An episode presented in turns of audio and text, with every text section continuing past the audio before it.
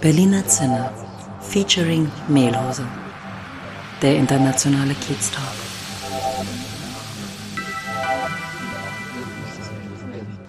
Herzlich willkommen im Berliner Zinner, dem internationalen Kiez-Talk mit Daniel und mit Olaf. Ja, hallo auch von meiner Seite. Daniel hier heute wieder im Berliner Zinner, aber nicht direkt bei uns auf der blauen Couch, sondern im Café Audrey hier am Amtsgerichtsplatz beim Lietzensee und wir sitzen heute in diesem wunderschönen Café zusammen mit John. John spricht Englisch. This is why we are switching over to English. Um, welcome, John, to our show, and uh, thanks that we can be with you. Would you please introduce yourself? Thank you for coming. My name is John Camel. Um, I'm a resident of Berlin now, and I've been here for more than nine years. And we're talking right now in our, in my coffee shop, Audrey. Very cool. Um, yeah, a bit more about you. So um, you, you just live for your coffee shop and you drink your coffee, or um, you've got family here. What's your background? So um, I opened the coffee shop with my wife, Siham. Um, we have over 20 years of experience in gastronomy and hospitality, and we decided to put uh, both our brains and our passion and hearts together to open a place which is close to us that we're passionate about and to work together um, to establish a nice place for the community. So that's what we're doing right now. I think that sounds really cool. And um, creating a place which is close to you also applies to us. because your place is very close to us as well. Because, um, yeah, Olaf and I, and especially myself, we hang around here quite often. when I say close, I mean also close to the heart. Yeah. So something which is a passion to kind of express ourselves through the coffee we make and uh, food and cakes and things like this. Uh, yeah, you, um, John, you mentioned um, your wife, Siham. Yes. Uh, what role does she play in your life, and more importantly, in creating this wonderful place here? So, um, Siham is my wife, and she's her brains and her knowledge is behind the coffee shop. So, in terms of the design, most of the design is based on her ideas and her knowledge and her passion. Um, because I think secretly she's an interior designer. um, also, the day-to-day running of the business with baking the cakes, uh, making the, you know the dishes, the, the, the thought process behind it, and also the more important things like taxes. very important. Uh, these kind of things, which is very very important. interior design. Um, I mean, when I came here first time, um, I remember this place used to be a rundown place. It used to be a German style, Berlin style pub, I would say. And then, yeah, another, a, a couple of other cafes uh, had an interim play here. Um, now you come in here. My my first reaction was when I saw the tables, wow, this is like Paris. Uh, the wallpaper, I thought this could be the 20th, the, ni- the 1920th of Berlin, and um, there's this English guy standing here. So, what's the story behind your cafe? So I think the the cafe is really an expression of of our, ourselves. So it's a fusion. So we're taking the background, which the wallpaper is actually the, the wallpaper maker of the Queen. So a touch of English side with the tiles, with the metro tiles and then the Parisian style tables outside and chairs, which is very bistro Parisian style. And to mix everything together, I think is also uh, my background and our background, you know, being influenced in this uh, scene. Uh, yeah, that's where I want to start your background. Um, you said you're nine years resident of Berlin now. Um, where have you been before? So before um, I lived in London. I'm I was born in London. I'm from London, and um, accidentally came to Berlin, let's say, um, from my previous job. So accidentally, and uh, but it was a good accident. Very good accident, yes. So being here now nine years, uh, what do you like about Berlin, and even more important, maybe, what opportunities does Berlin offer to you? Um, what I like about Berlin is um, the diversity of the people um, and the cultures which is becoming more prominent now. Um, I like that people are very laid back and relaxed. Um, they're not so hectic and in a rush, like for example in London. People are a little bit more open um, and more open-minded, let's say. And you, I think they're less judgmental. They're less pretentious. so there's more room for expression. So people feel like if you're an artist or creative background, you have more room for expressing yourself without being judged. Whereas if you have a, if you're coming from a fast-paced city like London or New York, um, it's on a schedule where everyone is thinking about everybody else and what they're doing, that they don't really have room to express what they really want to do. So that's what I love about Berlin. You can feel like yourself. You can live your life how you want to live, and you can make uh, your own choices and decisions. Okay, let's talk about expression. Uh, you have this nice little coffee shop here, and um, it looks fancy a little bit, and it has a maybe I wouldn't say uncommon name, but I think the name has a meaning. Can you tell us about that? Yeah, sure. So um, Audrey is the auntie of my wife, who taught her how to bake when she was a, a younger girl, a, a, small girl. So my wife always had a passion for baking. Uh, she did actually some courses on baking. She studied a little bit of baking, but her passion is baking cakes and uh, making, you know, making sweet d- desserts and dishes and things like this. So it's like a homage to her auntie. And uh, talking about passion, my passion is coffee. Uh, so I really like uh, coffee shops. Um, what, or let's start first, why a coffee shop? You also worked in other fields of the gastronomy. Why yeah, a coffee shop? That's an interesting question. Um, my background is actually cocktails. So I came to Berlin because of my job. I was a bartender for Soho House. Mm-hmm. They opened oh, in Berlin, okay. so I came to Berlin to help them. Um, and now, obviously, they're established. Um, but my background is coming actually from cocktails and from drinks. Uh, the passion for drinks, I think, also translates to coffee because uh, I always liked coffee. I always loved coffee, and become, having a family and changing in this way, um, you know, my lifestyle and my routine. It's, it's a combination of being having a family and having a passion for coffee that I decided, you know, I think coffee is the natural way. And getting away from these cocktails and this late, late night and nightlife, and which maybe 10 or 15 years ago was okay, but I think that's changed when you, become, when you have a family. For sure. So you're not the consumer anymore. You're the producer of the of the feeling and the coffee. Um, so is this your first stage as an entrepreneur, or or have you done other businesses before? Um, I think it's the first real stage. Mm-hmm uh, as a big step to do something for ourselves mm-hmm. because it's also it's, it's, a combination of my wife and myself it's not only me yeah so in this sense yes but maybe in terms of consulting about cocktails and drinks this is something i did in the past. Yeah. But more as a hobby. Now it's like a real a real step. So the side hustle became yes. has become the, the, the real one. Right.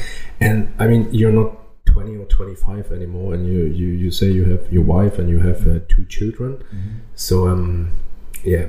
How long was the decision process to to come up with this venture?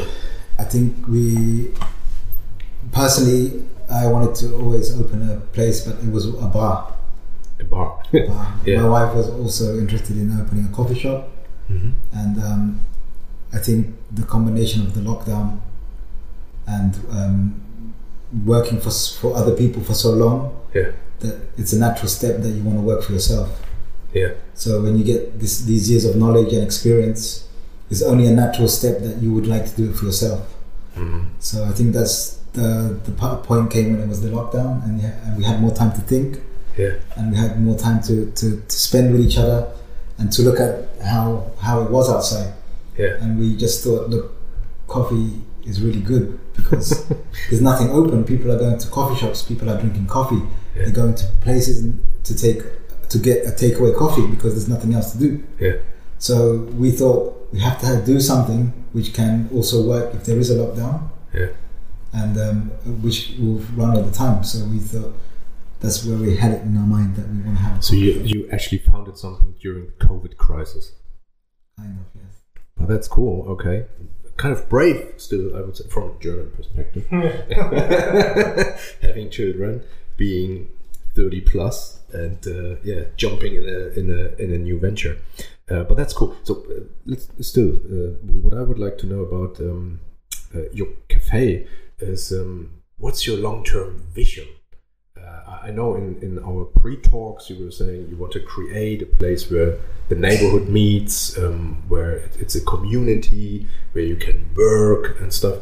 What's the end game? What do you want to achieve with your with your cafe here? I think we want to be uh, become established as a place that a regular place that people are going that offers quality. Yeah. We don't want to be here just uh, from one day to the next and offer something cheap and low quality. So we want to establish a place which has quality, and for people who realize and recognize that to come and see to, to come and see for themselves. Um, I think we want to stick to the basic principle of having good coffee, cakes. We don't want to have a huge menu with so many different dishes. We want to develop our, our menu to have a bit more lunch and breakfast, but we want to keep it um, simple Yeah. and um, something which will, will always be good that people enjoy. Um, you were talking about quality and good coffee. Um, so, what does it mean in your business? How do you assure quality? And even more important, what is a good coffee? It's a good question. I think it's a matter of opinion.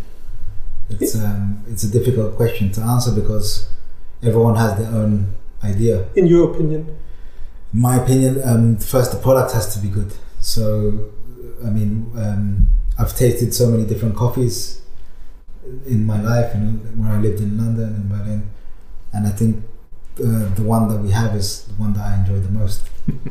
so it's there's so many different other coffees, but we just chose to have the coffee we have. Um, it's from Five Elephant because it's the one that we we want to kind of yeah, work with. So for me, it's, it's it's a taste which is it's not something where everybody um, would like to to drink it, but it's it's a, it's very appealing coffee. It's not uh, heavy or dark roast. It's like medium. Um, also, it works well with when you make cappuccino or milk or espresso. But um, it's consistent. Tastes usually always good uh, for us. and also what I also like about coffee uh, is the atmosphere. Just being somewhere at a place. Uh, I already when we came here, a person was sitting here, working here. I really enjoy the atmosphere in a cafe. Uh, what or what is the atmosphere you want to create here? um, that's that's something which is important as well. I think is a combination of different factors. You too many people uh, become involved in opening a coffee shop because they have money and they just want to open a coffee shop. I think you have to do it with love. You have to do it with love and with passion and with some research. So uh, for us, you have to um, have a place for which is important for us is first the atmosphere. So it has to be welcoming. That comes from the people. So they have to be friendly, which hopefully I am and my wife is. Yes. Um, the, the the location, the, the place has to look good. It has to be inviting. Um, the music has to be at the right level. You know, it has to. All these things have to go together. You can't just have one thing which is good and the other things are neglected. So Yeah. I think all this combination has to work together.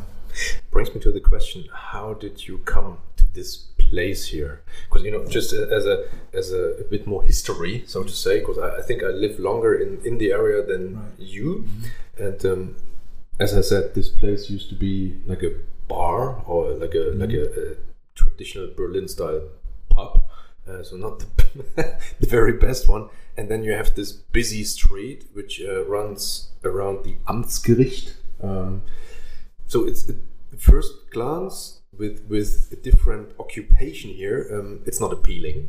But now when i came in here the first time in this cafe and i sat there and had my coffee and i looked out the window i thought yeah this amtsgericht really nice. And the cars actually this curve it it slows the cars down so you can watch the cars and the people so it's really it's positive did you anticipate that or how did you come to this place Um, that's a, that's very interesting. So actually, the people were running this place before were um, no, were kind of friends of ours. We knew them from friends of friends. Mm-hmm. So we knew of this coffee shop. Um, they opened in 2019. Um, so we've known them for a few years. Uh, and I used to come and I used to think that this is a really nice spot. Uh, it's got, I think, a lot of potential. Yeah. Uh, with the right concept. Um, um, it was just different before. Yeah. It's a different. It was a different design to us, but we had a vision Yeah. of how, what it could be become or what it could be and Yeah. how how it could change. Yeah. I think the the area is nice. The Kiez is nice. Yeah. And there was very much a lot of potential Yeah. with, with this corner.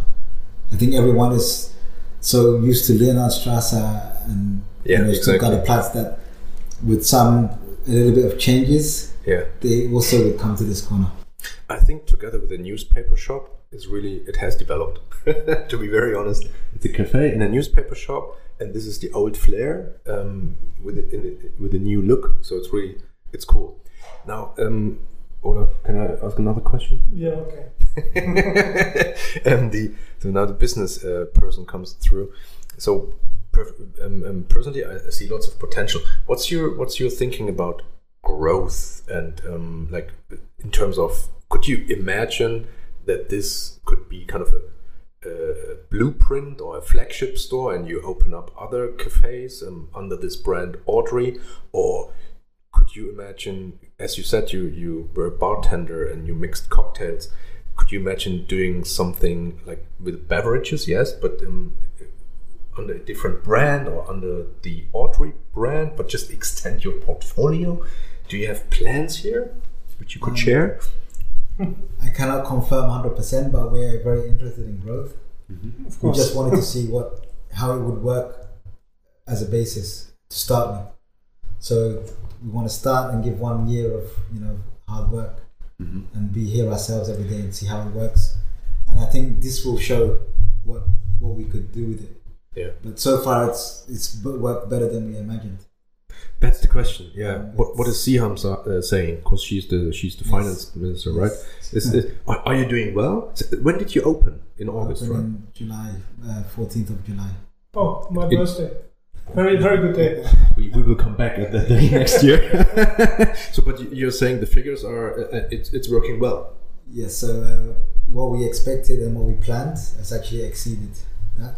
So we're doing we're doing okay. Yeah. Um, but that's uh, because we work here ourselves Sure. and we're doing everything ourselves. Yeah. So for a small business, I think in the beginning you have to do that. You have to be prepared to sacrifice. Yeah. And the, the plan was to do that for ourselves for the first year, and then we see how it is. So so far, it's with our plan. There's no surprises. I think uh, summer was very good because of the outside space, and we're lucky because we have outside space. Yeah. Um, uh, November seems to be quiet, but I think in most Yeah. businesses and hospitality, November is generally quiet because people, people are getting ready for Christmas, and Yeah. December I think hopefully will be a good month. Um, and Daniel was talking before about the neighborhood a little bit. Mm-hmm. Um, but the, this is our Kiez. He's my neighbor. Um, so how do you like this area? And uh, yeah, what is your impression?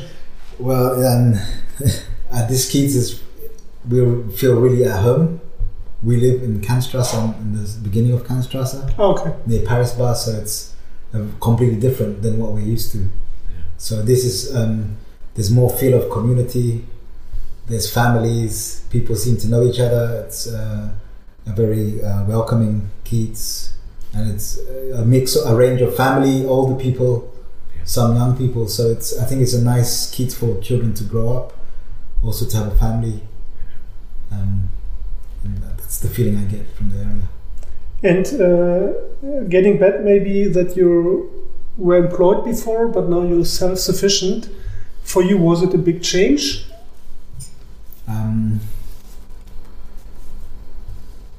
this this is uh, tricky because I still have a feeling I'm, you know, I work for someone, Oh, okay. I think I work for my wife. okay. At the bank. Still employed. She's the employer. This will never so- change. Uh, but so, um, I- I mean, the work ethic is still there. So I still believe to run something for yourself, you have to believe that you're working for someone. Well, you know, it could be for your family, could be you know for a bigger purpose. But um, it, I still have that work ethic of going to work and waking up and being on time, and you know this this is still there. So it's quite similar that I, you know working for someone, working for yourself, you still have to have that ethic, that discipline. I say. but probably you work longer now, or is it exactly the same? Um, I think it's the same, Oh wow. but it's different because you know you do it for your family, or you do, you know it's coming back to your family and to yourself, and you, you know Much more satisfying. this is a different feeling. I think. And I'm always interested um, if people are uh, entrepreneurs, if you want to call, call them like that. Is there anything you talked about work ethic, but is there any golden rule you have for your business? What you think that's important for me? That's my standard. Um, I think the most important is to um, have the passion and the drive, the ambition to go to work and open at the time that you say you're going to open, to close at the time you say you're gonna, going to open, and to be there for people, for your clients. Um, I'm a believer of, of not closing and keep running, um, and to you know just to be there present. So to be there present to to make the coffee myself, to make the food myself or my wife, and to be um, like a in, in the in the space. Um, but you do everything on your own, even if it's totally uh, packed. Then you do everything on your own. We do it on us- Okay. Yes. Then your wife helps you. Yes. Okay. Well, she, both of us. But you, but you have support, right?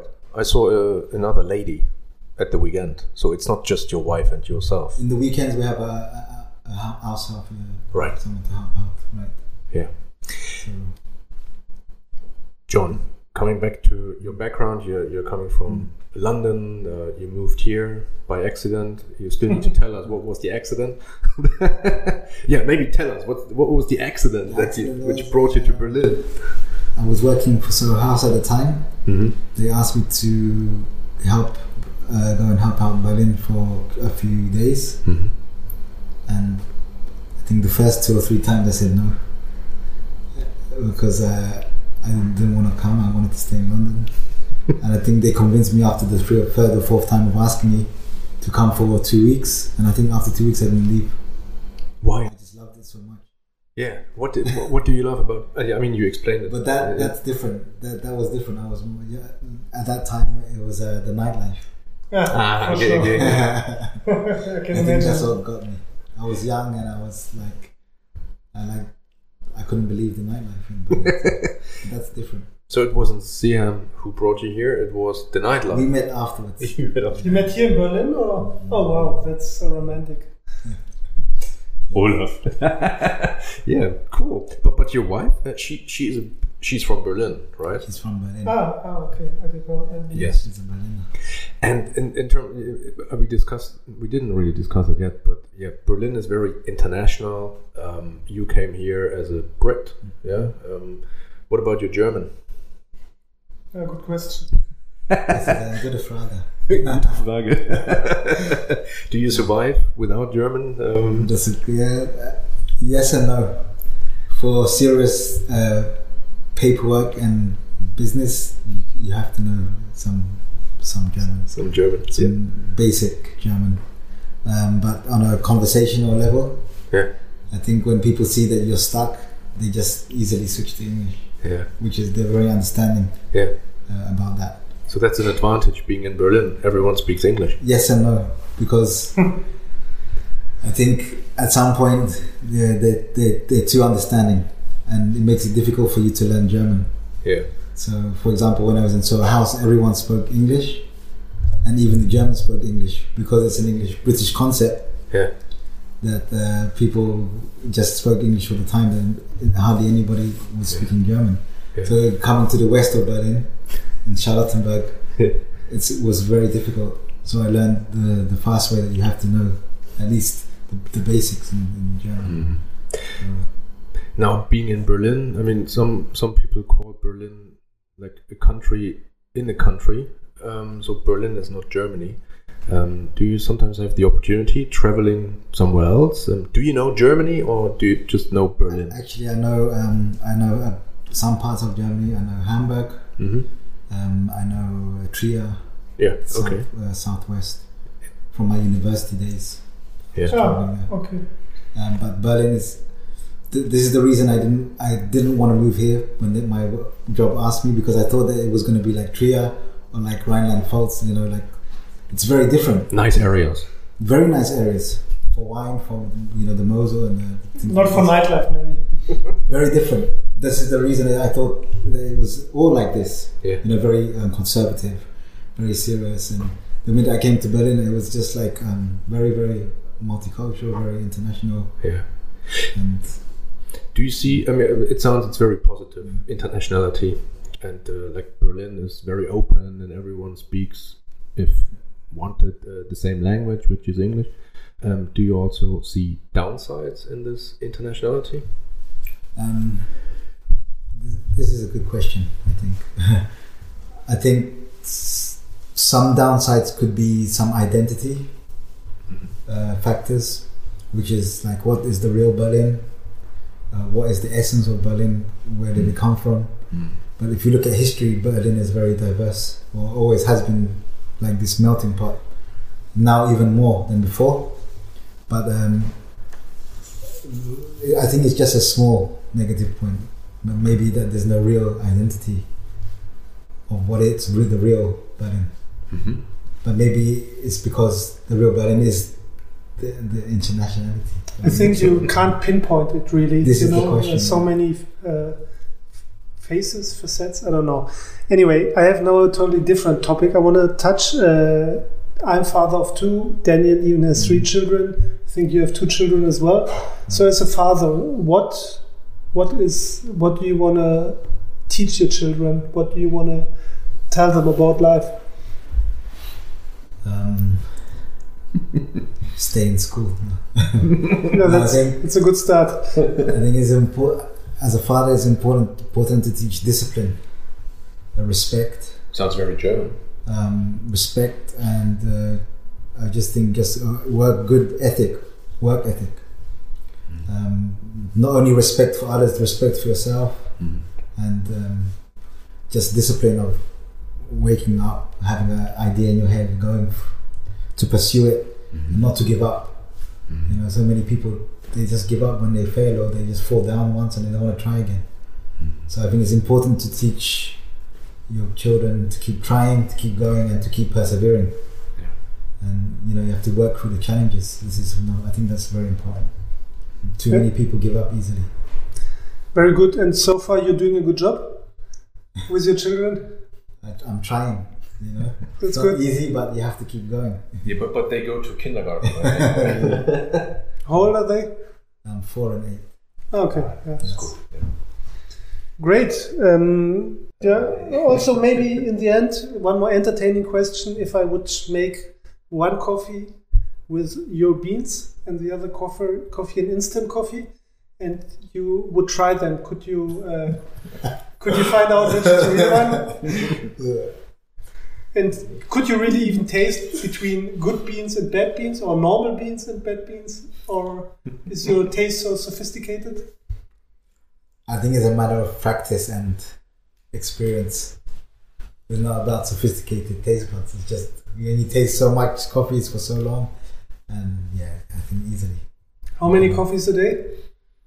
Me, Yeah. minimum five. Okay, so we are in the same league, Minimum. but you have better coffee than me. I think the supply is much better than mine. Great. I think it was awesome to talk to you. Um, good luck for the future. Thank you. I will try to uh, do my best to support you. And yeah, hope to see you around in the Kiez. We will. I'm, I'm here every day almost. Anyway, Thank you Thank- for coming Great. and thank you for your time. thank you for your time. Bye Great bye. story. Bye.